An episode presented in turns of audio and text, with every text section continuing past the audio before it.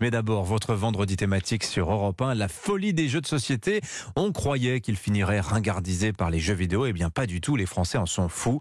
Et d'ailleurs, ils ne sont pas les seuls dans le monde. Où joue-t-on le plus ailleurs à l'étranger? Bonjour Benjamin Peter. Bonjour. Vous êtes le correspondant d'Europe 1 en Occitanie. Vous êtes un gros joueur. Vous-même, la France brille sur la planète jeux de société. Mais il y a deux autres grandes patries. Des cartes, des jeux de dés ou jeux de plateau. Oui, parce que quand ce qu'on appelle le, jeu de société moderne débarque en France, on dit souvent que ça correspond à, l'arrivée des colons de Catane en 95, un jeu où vous, vous développez une île.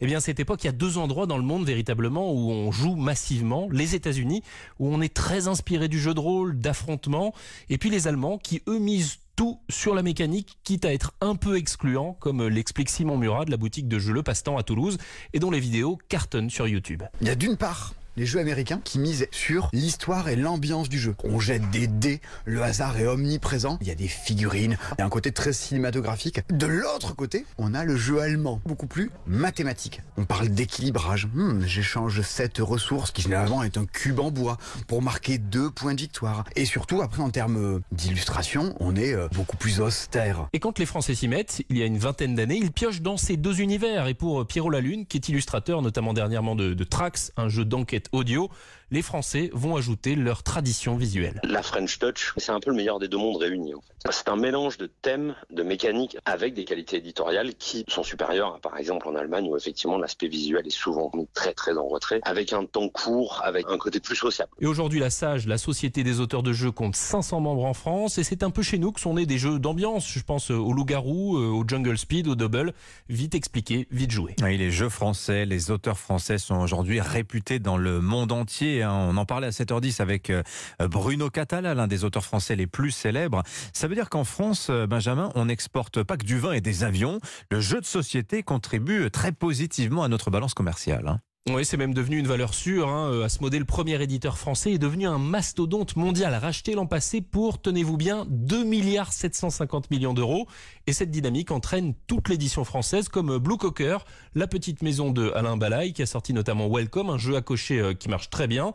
Et quand vous regardez son jeu, il n'y a rien d'écrit dessus pour ne pas avoir à traduire et exporter plus facilement. Tu traduis maintenant que la boîte est la règle parce que si tu veux que ça marche et que ça dure, euh, tu vas avoir plus de 60 à 70% de ton marché qui est à l'export. Donc quand tu fais un jeu, ça veut dire culturellement qu'il doit être international aussi. Justement, dans le traitement mécanique, thématique, euh, tu vas le rendre euh, un peu universel, pas faire des références aux franco-françaises pour que les gens y passent à côté quoi. Alors Benjamin, on observe aussi que le jeu de société s'est énormément démocratisé récemment, hein, depuis le confinement de la crise du Covid. ковида. Et c'est quelque chose que les acteurs euh, du jeu ont tous ressenti, hein, d'un loisir euh, de geek quelque part. On est passé à un divertissement tendance, on s'est mis à jouer en soirée, entre amis.